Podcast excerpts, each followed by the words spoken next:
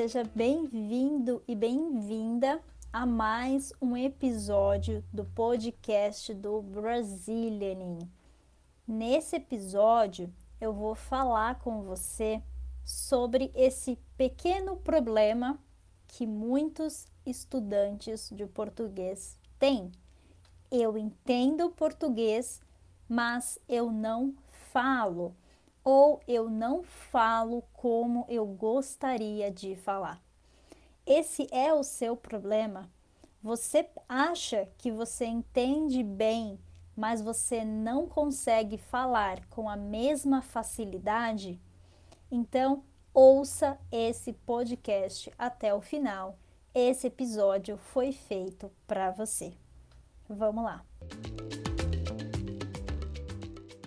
Oi, oi, oi, aqui é a Dani do Brazilian. Vamos ter uma conversa séria hoje. É isso mesmo.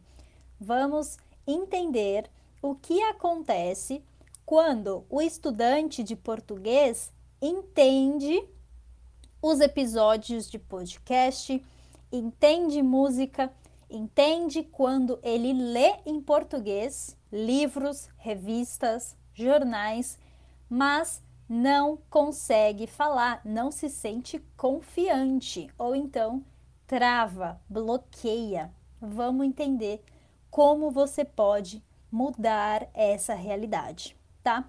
Primeiro de tudo, eu preciso te contar que é normal entender mais do que falar, tá? Isso é perfeitamente normal. Se você é assim, você é uma pessoa perfeita. Geralmente, uh, todas as pessoas entendem melhor do que são capazes de falar quando o assunto é uma língua estrangeira, tá? Eu, por exemplo, sou estudante de inglês e de francês e eu entendo muito melhor do que eu consigo falar tá bom? Não é possível você falar se você não entende.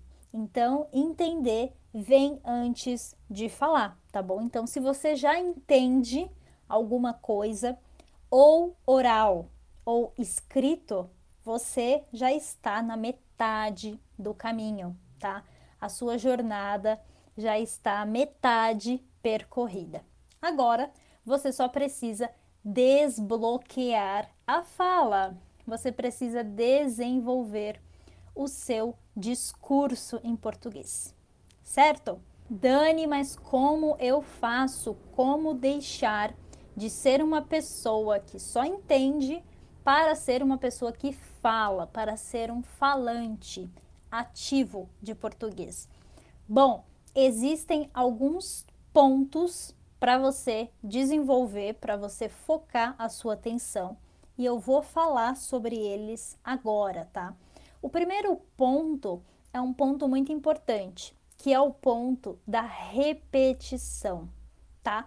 Então, você pode utilizar esses episódios de podcast do Brazilian, tem uma série, mais de 50 episódios para você repetir, para você praticar a sua fala. Então, repetição é o primeiro ponto. Parece um pouco óbvio, parece uma técnica muito tradicional, muito antiga, mas funciona, tá? O tradicional funciona. É, e essa técnica, na verdade, ela é muito natural. Por exemplo, se você pensar como os bebês, as crianças, aprendem a falar, você vai perceber que eles aprendem repetindo os pais. Então, o bebê escuta muitas vezes aquele estímulo dos pais e começa a repetir, começa a falar, ok? Então, repetição é uma boa prática para você mudar essa realidade, para você desbloquear a sua fala. O segundo ponto é, está relacionado à zona de conforto. Quando você está na zona de conforto, você não ultrapassa o seu limite, porque o limite vai te levar para o desconforto. Como assim? Bom, você é capaz de entender uh, determinado filme em português, por exemplo. Então você sempre vai assistir filmes do mesmo nível, filmes que usem as mesmas palavras, os mesmos contextos. Isso significa que você está dentro de uma grande zona de conforto, tá? Você precisa se desafiar. E nesse caso, o desafio não tem relação apenas com a compreensão, com a escuta, com o entendimento. É um desafio relacionado à fala, tá? Então você precisa sair da sua zona de conforto. Se para você a sua zona de conforto é dizer: Oi, tudo bem? Falar o seu nome e se apresentar, se essa é a sua zona de conforto, você precisa ultrapassar o limite dessa zona de conforto. E sim, você vai cometer erros, você vai errar, mas isso é muito importante. Tem uma frase que eu gosto muito e que é muito é, importante na minha vida, muito válida para todas as coisas que eu faço, que é o seguinte: se você não está cometendo erros, você não está evoluindo tá? Então você precisa errar, perder o medo de errar, né? Para que você possa errar bastante, falar bastante e assim se desenvolver, tá bom? Não tenha medo de falar errado no começo.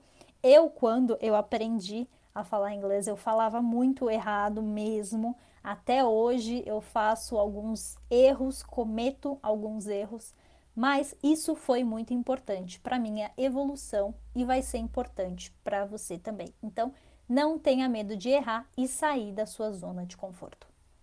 Terceiro ponto.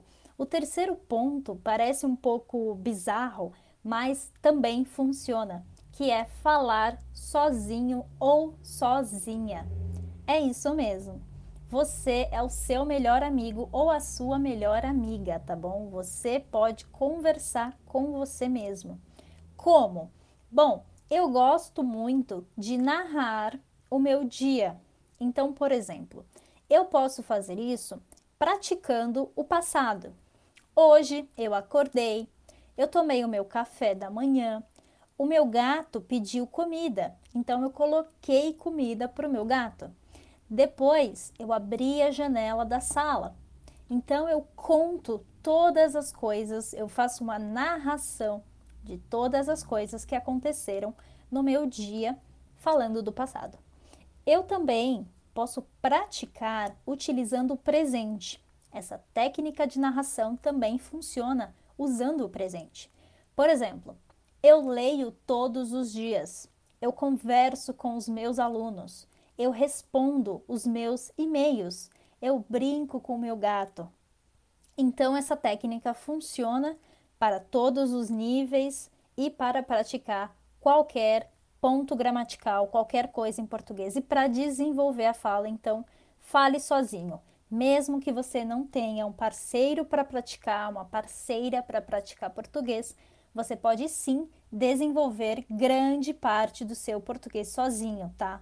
Eu mesma aprendi muita coisa sozinha e isso foi extremamente importante para adquirir confiança para falar com pessoas depois. Então, pratique muito. E se você quer a minha ajuda para praticar, saiba que eu tenho um programa de conversação de português brasileiro. Não é apenas um curso é, mas sim é um programa completo com aulas gravadas, com exercícios e com aulas ao vivo para conversar mais de uma vez na semana. Aulas para todos os níveis. Então, se você está interessado ou interessada, você pode achar mais informações no link na descrição do podcast, tá bom? Então, ó, retomando os pontos: repetição é muito importante não ter medo de errar e sair da zona de conforto, isso também é essencial, e praticar falar mesmo que você estiver sozinho ou sozinha.